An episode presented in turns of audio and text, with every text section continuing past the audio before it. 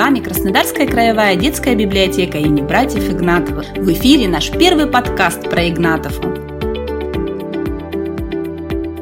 Здравствуйте, дорогие читатели! С вами Краснодарская краевая детская библиотека имени братьев Игнатовых. Третий выпуск подкаста про Игнатовку посвящен краевому месячнику оборонно-массовой и военно-патриотической работы. Сегодня я, Лилия Дурнева, Прочитаю вам рассказ Геннадия Черкашина «Кукла». Рассказ не только о девочке и ее игрушке, а о беспримерном подвиге жителей и защитников Ленинграда, об истинных человеческих ценностях. Сразу же после уроков девочка бежала к комиссионному магазину. Она в припрыжку спускалась с крыльца, сворачивала налево конце квартала снова сворачивала налево и две остановки пробегала вдоль трамвайного маршрута номер 11. Потом нужно было повернуть направо и бежать одну автобусную остановку. Здесь, на углу, и находился комиссионный магазин. Но чтобы увидеть куклу в витрине, нужно было еще раз повернуть за угол. Вот на этом углу сердце ее билось особенно сильно. И было больно, и не хватало воздуха.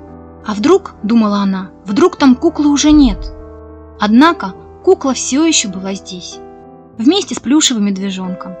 Медвежонок смотрел на куклу и протягивал ей голубой и красный резиновый мяч. Она смотрела на прохожих, которые проходили мимо каждый по своим делам. «Здравствуй, Машенька, а вот и я», — говорила девочка. И становилась так, чтобы кукла смотрела только на нее. Ей казалось, что увидев ее, кукла начинает улыбаться. Девочка моргала и тоже улыбалась. «Ты соскучилась?» – спрашивала она, подходя вплотную к витрине. «Ты ждала меня? А я принесла тебе книжку показать с красивыми картинками. Подожди, я сейчас ее достану из портфеля». Девочка поставила портфель на тротуар и вытащила из него книжку. Это были сказки дядюшки Римуса.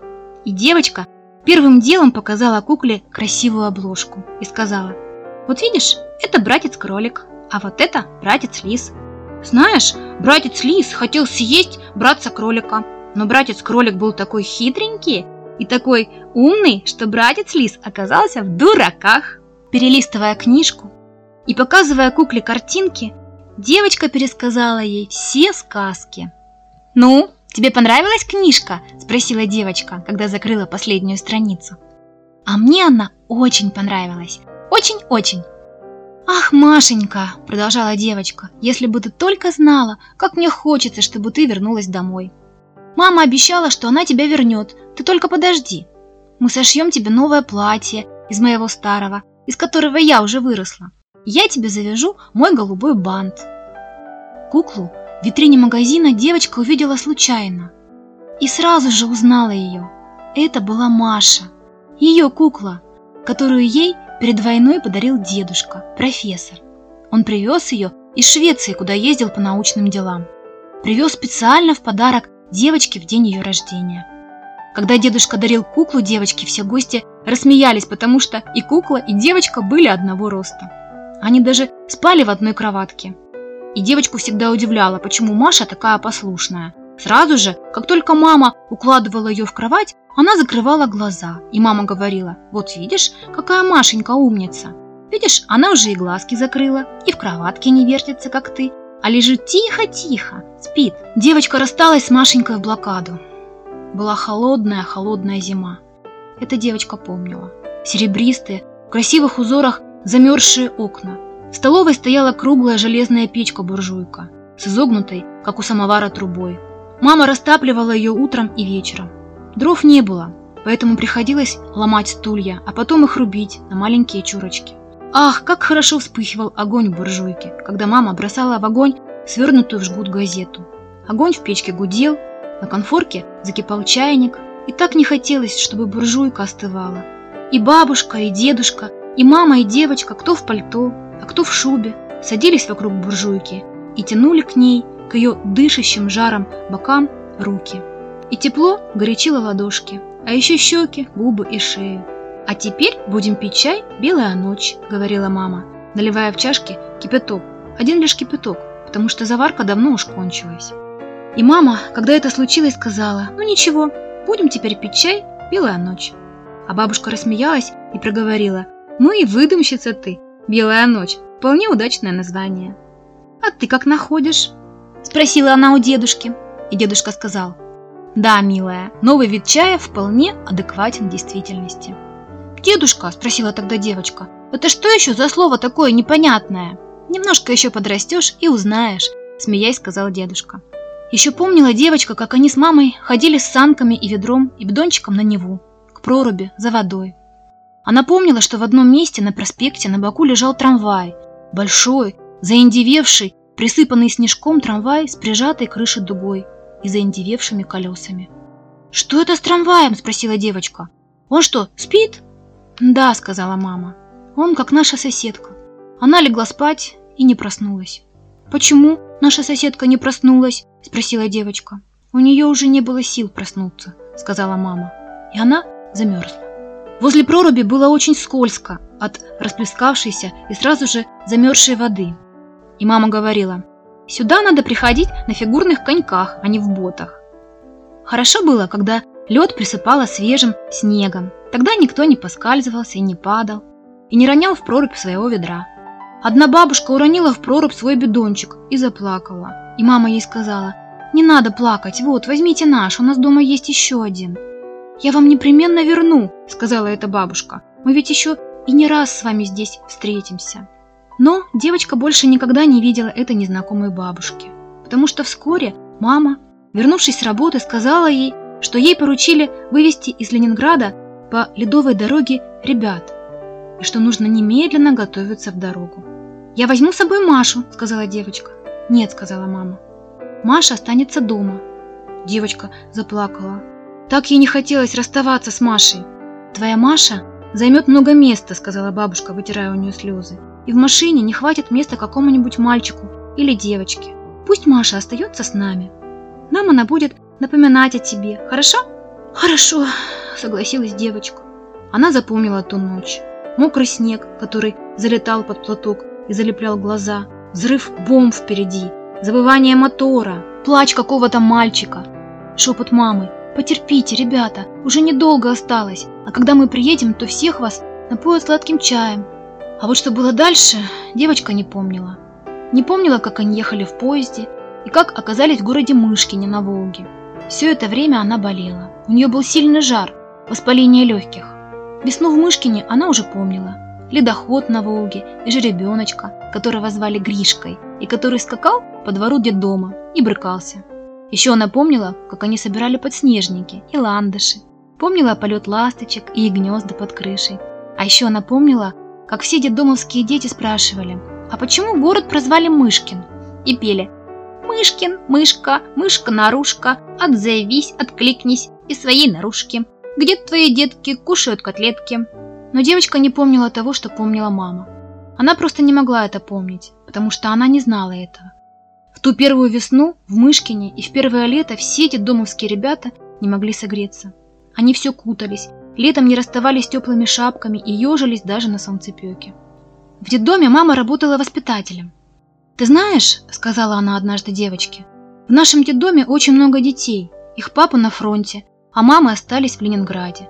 Чтобы им не было обидно, не называй меня при всех мамой. А еще лучше вообще не называй пока меня мамой, а называй так же, как все, Екатериной Сергеевной. Хорошо?» «Хорошо», — сказала девочка. Но часто, очень часто потом ей казалось, что мама совсем забыла про нее. И ей хотелось плакать, глядя, как ее мама ласково гладит головки других детей, и как те прижимаются к ее маме. А чтобы не заплакать, она шла со всеми, и вместе со всеми прижималась к своей маме. А когда она видела, как мама утешает кого-нибудь, кто разбил себе нос или ободрал колено, ей тоже хотелось рассадить себе колено. И она начиналась носиться по двору, толкать детей и один раз так толкнула мальчика, что тот упал и заплакал. И мама наказала ее, поставив в угол. Ах, как было обидно стоять в углу. Она стояла в углу совсем одна и, не стесняясь, плакала на взрыв, когда пришла мама. Она подошла и стала рядом, положив руку ей на голову. От бабушки и дедушки уже три месяца нет писем. Наверное, они погибли. Девочка перестала плакать и прижалась к маме. Они стояли тихо-тихо, стояли и стояли. А потом мама подтолкнула ее к двери. «Иди, побегай», — сказала она. «Поиграй с ребятами». В конце лета маме пришел вызов из Горано. Ее просили вернуться в Ленинград для работы во Дворце пионеров. И они уехали, попрощавшись со всеми ребятами, половина из которых, как сказала мама, уже были круглыми сиротами. И этот детский дом в Мышкине, добавила мама, наверное, станет им родным домом. Две девочки и мальчик, шестиклассники, запрягли кобылу Феню и повезли их на пристань. А за телегой бежал же ребенок Гришка и смешно подбрасывал задние ноги. И мама плакала, и девочки тоже. В Ленинград они приехали поздним вечером. «Как жаль, что кончились белые ночи», — сказала мама. «Ты, наверное, не помнишь, что такое белые ночи?» Маму было не узнать. Глаза ее блестели. Она все делала быстро, торопливо. У московского вокзала они сели на трамвай, и, позванивая, трамвай побежал по улицам. Потом выехал на мост, и девочка увидела Неву. Нева была черной, и не было в ней того простора, что был на Волге, но было что-то другое. Какое-то новое волнение, новое чувство, которое стало понятным, когда мама тихо и нежно произнесла «Наша Нева». «Конечно же наша», – подумала девочка, и несколько раз мысленно повторила «Наша, наша». А за мостом трамвай пошел вдоль парка, потом мимо зоопарка, как сказала мама, мимо Петропавловской крепости, как сказала мама, а на той стороне Невы – Эрмитаж, как сказала мама, а рядом – Адмиралтейство, как сказала мама, а за мостом – Васильевский остров и университетская набережная, и наш университет, как сказала мама. «А вот и наша остановка», — сказала мама, и они вышли. И немножко прошли вперед. И остановились перед большим домом. «Боже мой!» — вдруг вскрикнула мама. «В наших окнах свет! Неужели они живы?» Забыв о девочке, мама бросилась в подъезд, а девочка осталась на тротуаре с чемоданом и сеткой. И она стояла и смотрела на эти окна, которые красиво светились на четвертом этаже. ей казалось, что сейчас откроется окно и появится дедушка и позовет ее но окно не открывалось. А вот и мама вернулась и, покачав головой, сказала, что чудо не произошло, и что в их квартире живут чужие, совсем чужие люди. «Идем искать дворника», — сказала мама. «Может быть, дворник все расскажет». Но дворником работала незнакомая женщина. Она выслушала маму, потребовала паспорт, прочитала его, шевеля губами, потом кивнула. «Знаю, слыхала о таких. Жили тут. Профессор с женой. Оба в блокаду с голода померли. Похоронили, надо думать, на Пискаревке. Там всех в блокаду хоронили. Новое кладбище. Только разве найдешь где? Когда могилы коллективные делали. За день знаешь, сколько мерло? «Братские могилы», — сказала мама. «Во-во, они самые», — кивнула дворничиха. «Они самые есть. А квартиру вашу? Ну сколько? Ну два месяца назад. Три, аль больше. Квартира пустовала, большая, профессорская. Эту квартиру одной тут э, отдали. Блокаде не жила здесь, это уж точно. А муж ее сюда привез, когда кольцо прорвали. И поселил вместе со с родственниками. А вещи ваши перенесли на последний этаж. Там тоже комната пустовала. Пошли, открою вам новые хоромы. Дворничиха поискала ключи. Нашла и, кряхтя, пошла по лестнице наверх, жалуясь, что лифт все никак пустить не могут. На последнем этаже и лампочка не горела. Дворничиха притянула маме спички. «На, милая, посвети». Мама сожгла три спички, пока не отворилась дверь. Дворничиха пошла первой, нащупала выключатель и включила тусклый свет в коридоре. Комнат в квартире много, была коммунальной, но до сих пор еще не заселили. Да заселят, народ стал возвращаться, заселят. Ваши вещички в Энте две затащили, сама видела, говорила дворничиха, провожая их в самый конец коридора. Вот сюда и затащили солдатики. Она отворила дверь в одну комнату и зажгла свет, потом в другую, Задумчиво огляделась и покачала головой. «Солдатики-то затащили, а кто другой повытащил? Ищи теперь, а кто? Кровать, вижу, оставили, стол есть. Как, будешь оставаться здесь или как?» Дворничиха посмотрела на маму. Мама в растерянности оглядывала полупустые комнаты, выбитые стекла и, наверное, не знала, что ответить. «Что окна выбиты, не гляди», — сказала дворничиха. «Пока еще лето, не застудитесь. А сходишь в жакт, поплачешься, ежели стекла найдут, уставят. Да и что ты хочешь, дочка, война ведь. Хорошо, сказала мама, мы остаемся. Стекла им, конечно, не вставили, не нашлось. Но фанеры дыры забили. Мама вместе с девочкой подмели и вымыли полы, навели в комнате и на кухне порядок. Ничего, вещи мы с тобой, доченька, еще наживем, улыбнулась мама. Наживем? Наживем, кивнула девочка. а крыша над головой у нас есть. Я буду работать, так и будем жить, да? Да, сказала девочка, проживем. Ну вот и молодец, сказала мама и поцеловала девочку в обе щеки. Как давно я тебя не целовала, вздохнула она, даже отвыкла. Я тоже отвыкла, ответила девочка. Но теперь ты ведь будешь меня целовать? Только тебя я буду, сказала мама. Мы только с тобой и остались на всем белом свете. Ты и я. Правда, у нас с тобой была большая семья, весь дом был нашей семьей, а теперь только ты и я. Я и ты. Как не верти. Не очень, Влад, но смешно. Ага, сказала девочка и засмеялась. Через несколько дней мама пошла на работу во дворец пионеров, а девочка 1 сентября в школу. В школе девочка познакомилась с другой девочкой. Пошла провожать новую подругу и, проходя мимо комиссионного магазина, вдруг увидела в витрине Машу. «Маша!» – крикнула девочка. «Машенька!» – бросилась она к витрине. «Это моя Машенька, моя кукла!» – сказала она подруге. «Она осталась ждать меня с дедушкой и бабушкой. Дедушка и бабушка умерли, а Машенька, видишь, жива! Машенька, Машенька!» Снова позвала она куклу. «Ты меня узнаешь? Видишь, какие у нее глаза? Она меня узнала!» «Да!» – обрадованно закричала подруга, подпрыгивая на месте. «Я сама видела, как она тебя узнала. Она глазами сделала вот так!» – сказала подруга и широко раскрыла глаза. «Пошли, заберем ее оттуда!» «Пошли!» – обрадовалась девочка. Они вошли в магазин, подошли к прилавку и встали на цыпочки. «Дяденька-продавец!» – сказала девочка. «Там у вас Машенька живет. Она осталась ждать меня с дедушкой и бабушкой. Но дедушка и бабушка умерли. А Машенька, наверное, потерялась, как подкидыш. Живет теперь у вас и ждет меня. Можно я ее заберу?» Продавец, маленький тощенький старичок, наклонился к ним и вытянутыми губами почесал кончик своего носа. «Девочка, «Ты имеешь в виду ту большую куклу, которая стоит у нас в витрине?» – спросил он. «Это моя Машенька!» – сказала девочка. «Дяденька – это ее кукла!» – сказала подружка. Даже подпрыгнула, чтобы дяденька ей больше поверил. «А в каком вы классе?» – спросил продавец. «В первом В», – выпалила подружка. «Нашу учительницу зовут Ксения Ивановна. Вы ее знаете?» «Нет, я ее не знаю», – сказал продавец. Она сделала глазами вот так, сказала подружка и снова вытаращила глаза. Кто? Ксения Ивановна? Удивился продавец. Да нет, сказала подружка. Кукла Маша. Мы как подошли, она нас как увидела, как обрадовалась и глазами сделала вот так. Не таращ глаза, сказал продавец, а то они вылезут наружу, и ты ослепнешь.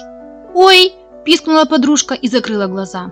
«Да, Задумчиво протянул старичок и снова почесал губами кончик своего носа.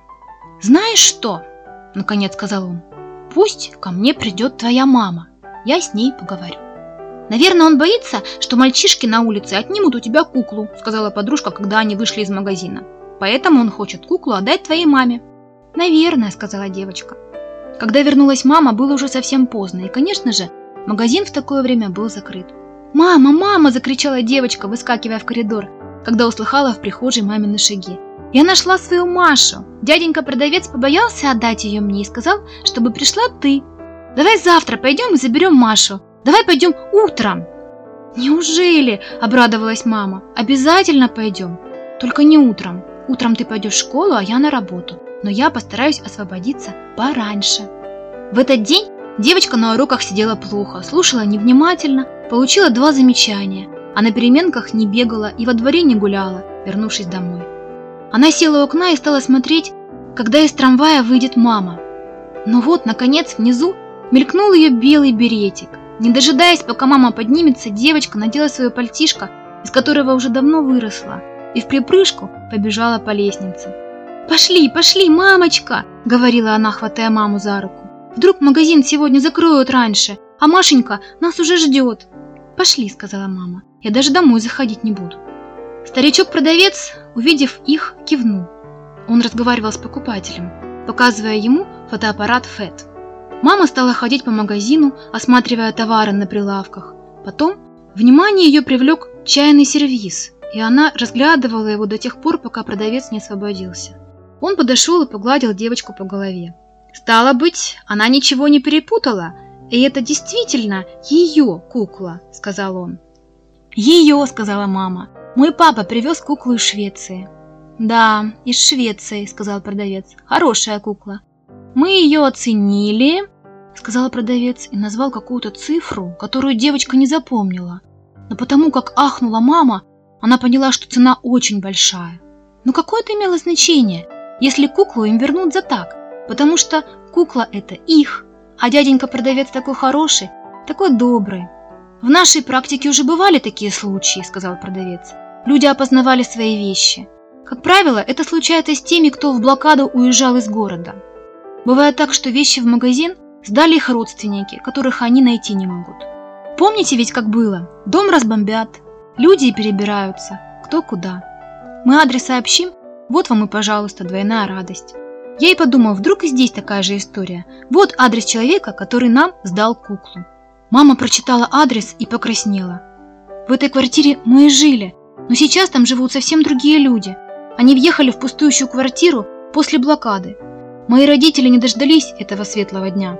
Я и сам чудом уцелел, сказал старичок. Студень из столярного клея, отруби – это уже деликатес. Мне ведь только 51. Неужели, ахнула мама. Последняя стадия дистрофии. Теперь никто не верит, что мне 51. Мы уехали, когда открыли ледовую, сказала мама. А эти люди въехали после прорыва, вздохнул продавец и неодобрительно покачал головой. «Простите», — сказала мама и снова покраснела. «Этот сервиз чайный, голубой, что на второй полке, он тоже сдан тем же владельцем». «Подождите, я сейчас узнаю», — ответил продавец. Он ушел внутрь магазина, а когда вернулся, то уже почесывал губами кончик своего носа. «Вы угадали», — сказал он. «Я прямо и не знаю, что делать. Мы пойдем туда, и я попрошу, чтобы они вернули девочке хотя бы куклу». «Желаю успеха», — сказал продавец. «Я буду рад, если все обойдется». Перед знакомой дверью мама позвонила и взяла девочку за руку. Им открыла женщина в белой косынке, которая была подвязана вокруг головы и завязана на затылке. Так в Мышкине повязывали свои головы женщины, работая на огороде. И юбка ее была подоткнута так же, и босые ноги были в галошах. Вся она была очень высокая и очень широкая, прямо великанша какая-то. «Вам кого?» – спросила она неприветливо. «Нам бы хозяйку», — сказала мама. «А по какому делу?» — спросила женщина. «Мы до войны жили в этой квартире. Нам нужно кое о чем с ней поговорить». «Подождите здесь», — сказала женщина. Она ушла, оставив их в прихожей, и не появлялась минут пять. Когда она вернулась, то уже была в малиновом панбархатном халате и в туфлях на каблуках, отчего стало еще выше. «У вас, наверное, очень высокий муж», — сказала мама. «Как раз наоборот», — сказала женщина. Он мне по плечо, но у нас очень дружная семья. Мне очень повезло в браке. Приодевшись, хозяйка говорила теперь совсем другим тоном. Почти пела. «Так я вас слушаю», — сказала она и улыбнулась. «Мы, собственно, вот по какому делу», — сказала мама. «Мы были в комиссионном магазине и видели там наши вещи. Нам дали адрес». «Что вы имеете в виду?» — спросила женщина, еще пуще улыбаясь. «Голубой сервиз и куклу». «Ну что вы!» — засмеялась женщина. «Вы ошиблись. Просто совпадение. Мало ли одинаковых вещей на свете. Я вам смогу доказать, что это наши вещи, сказала мама. Поверьте, дорогая, сказала женщина, и девочка заметила, какие у нее красные накрашенные губы. Поверьте мне на слово, я тоже смогу доказать, что этот сервиз был приобретен моим мужем еще до войны, точно так же, как и кукла. Куклу он купил для девочки. Девочка выросла, и куклу я сдаю в магазин. Что здесь необычного? «Нам не нужен сервиз», — сказала мама. «Верните нам только куклу. Вот ей. Это память о моем отце». «Это уже похоже на вымогательство», — сказала женщина и сдвинула брови. «Но я на вас пока не сержусь. Вы ошиблись. Вам кажется, что эти вещи ваши». «Да ничего мне не кажется!» — крикнула мама. «Не надо нервничать, дорогая», — сказала женщина, все так же улыбаясь. «Вы же знаете, что от этого портится кожа на лице. Цвет кожи я имею в виду. «Ну послушайте!» – закричала мама. «Пошли», – сказала девочка. «Идем, мама». «Ну идем же». Женщина усмехнулась. «С таким воспитанием вы еще хлебнете горя. Кто же так воспитывает детей? Мне все говорили, что здесь культурные люди жили. А где эта культура? Не вижу никакой культуры». «Да, идем, дочка», – сказала мама. «Идем скорее». Они вышли на лестничную площадку. Мама была бледной, как молоко. У нее тряслись и руки, и губы, и она шмыгала носом. «Я выкуплю ее тебе», — сказала мама, когда они поднимались по лестнице. «Жаль, ничего такого у нас нет, что можно было бы продать». Ночью, укладывая девочку в постель, она снова повторила. «Мы выкупим ее. Подожди, я что-нибудь придумаю. Пусть память о дедушке у тебя останется на всю жизнь». С того дня прошло много дней. Дожди пошли и похолодало. В классе детей научили писать не только буквы, но и целые предложения, читать бегло и считать без палочек. Девочка училась хорошо. Дома сама разогревала на электрической плитке обед, сама стирала. Мама принесла ей американские подарки. Длинное пальто и туфли на деревянной подошве, которые громыхали по полу. Но зато в них не промокали ноги. Маме она не напоминала о кукле, зная, что мама и сама об этом помнит. С куклой она виделась каждый день, прибегая к ней после уроков. Потом так случилось, что в классе она заразилась свинкой, и у нее раздулись железки. И две недели она пролежала дома, рисуя специально для Маши рисунки цветными карандашами. Она рисовала себя и свою учительницу, свой класс. Она хотела эти рисунки показать Маше после выздоровления. Пока что она показывала их маме. И мама, улыбаясь, говорила, что рисунки очень понравятся Маше. «Завтра», – однажды сказала мама радостным голосом, – «завтра я иду в магазин, и Маша вернется к тебе». Весь следующий день девочка убирала в комнате. Она очень хотела, чтобы Маша у них понравилась. В ожидании она пела песенки и подходила к окну, чтобы посмотреть, не идет ли мама. И все-таки она проглядела маму. Вдруг ее шаги послышались в коридоре. Девочка замерла, дверь распахнулась, и вошла мама. Она стояла на пороге и разводила руками. И девочка поняла, что мама пришла без кукол. «Мы опоздали!» Понурившись, мама тяжело опустилась на табурет. «Мы опоздали на целую неделю», — повторила она. «Кто-то уже купил твою Машу». Мама не смотрела на девочку. Она сидела не шелохнувшись и смотрела на крышу противоположного дома. Девочка тихо подошла к ней и провела рукой по ее рано посидевшим волосам. «Ничего, мама», — сказала девочка, — «ничего». Дорогие читатели, в нашей библиотеке вас ждет много художественных и научно-познавательных книг, которые расскажут вам о Великой Отечественной войне, о страшной угрозе, нависшей в те годы над нашей страной, о подвигах и славе советских солдат и о Великой Победе.